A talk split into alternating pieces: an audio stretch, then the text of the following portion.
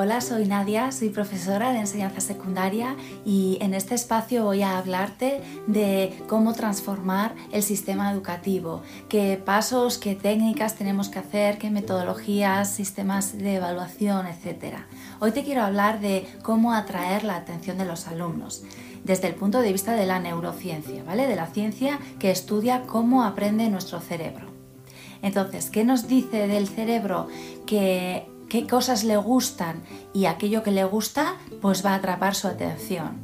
Pues le gusta eh, lo que le parece relevante, lo que le parece que, que, le puede aportar algo ¿no? a su vida, a su supervivencia, a su realidad. Le gusta lo nuevo, lo novedoso. Le gusta reír y pasarlo bien. Le gusta lo que le emociona. Le gusta trabajar en equipo le gustan las recompensas y le gusta la acción, ¿vale? Todos estos ingredientes tienen que estar en nuestras clases. Entonces te voy a decir un poquito, eh, por ejemplo, cómo podemos hacer para que nuestras clases sean activas. Bueno, pues que el alumno no esté sentado y callado, por ejemplo. Que, esté siempre haciendo, siempre ocupado. Así le mantendremos eh, más atento, más concentrado. Eh, las actividades que sean eh, auditivas, muy visuales. Al cerebro le gustan mucho las imágenes. Una imagen vale más que mil palabras, se dice. Después que tengan que hacer bien con las manos, bien experimentando, bien con las pantallas, también le gustan mucho al cerebro.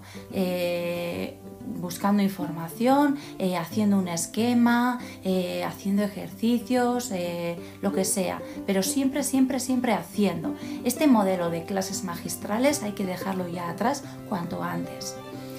¿Cómo hacemos para que esté motivado? Bueno, pues para motivarse tenemos que llevarle actividades relacionadas con su contexto, con su vida real, para que le parezca que tienen alguna utilidad, un para qué.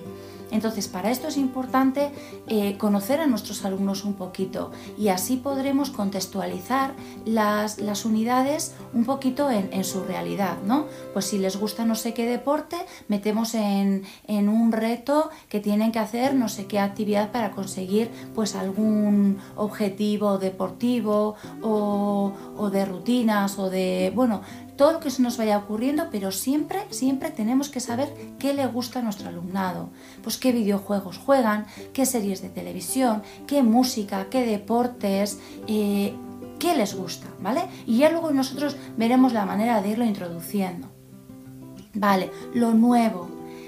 Si llegamos a clase y decimos, venga, abrir el libro por la página 25, ejercicios de 1 al 7 esto es lo de siempre. Entonces automáticamente las ganas, la desmotivación llegan. O sea, las ganas desaparecen. ¿Y qué tenemos que hacer? Bueno, pues sorprenderles, que no sean siempre las clases iguales, que no sepan lo que va a pasar. Entonces, cuando hay cierto misterio y cierta sorpresa, van a estar más atentos. Súper importante el trabajo en equipo. No les podemos tener sentados de uno en uno en equipo, en, trabajo colectivo, el cerebro está mucho más a gusto porque aprendemos por imitación y aprendemos enseñando a otro lo que ya sabemos. Esa es la manera mejor de aprender, que es enseñando. Al cerebro le gusta mucho el juego, porque en el juego hay muchos ingredientes como poderse equivocar, el error está permitido, volver a empezar, ganan puntos, ganan medallas, ganan insignias, eh, monedas las recompensas le gustan mucho al cerebro, el lenguaje positivo, el esto lo estás haciendo muy bien, sigue así, el enhorabuena, has conseguido no sé qué, has mejorado en tal cosa, ¿no? Y entonces nosotros tenemos que jugar un poquito con los elementos del juego, les tenemos que dar puntos, ya sean puntos que nosotros diseñemos y, se los demos físicamente o si utilizamos alguna plataforma, estos elementos del juego y de las recompensas son súper... Eh, recomendables. Y luego, por último, el, último truco y el último dato que tenemos que tener en cuenta es aplacar todos los distractores que pueda haber alrededor, ¿vale? Porque enseguida nuestro cerebro eh, funciona muy rápido y se distrae muy fácilmente con, pues, con, todo lo que está sucediendo alrededor.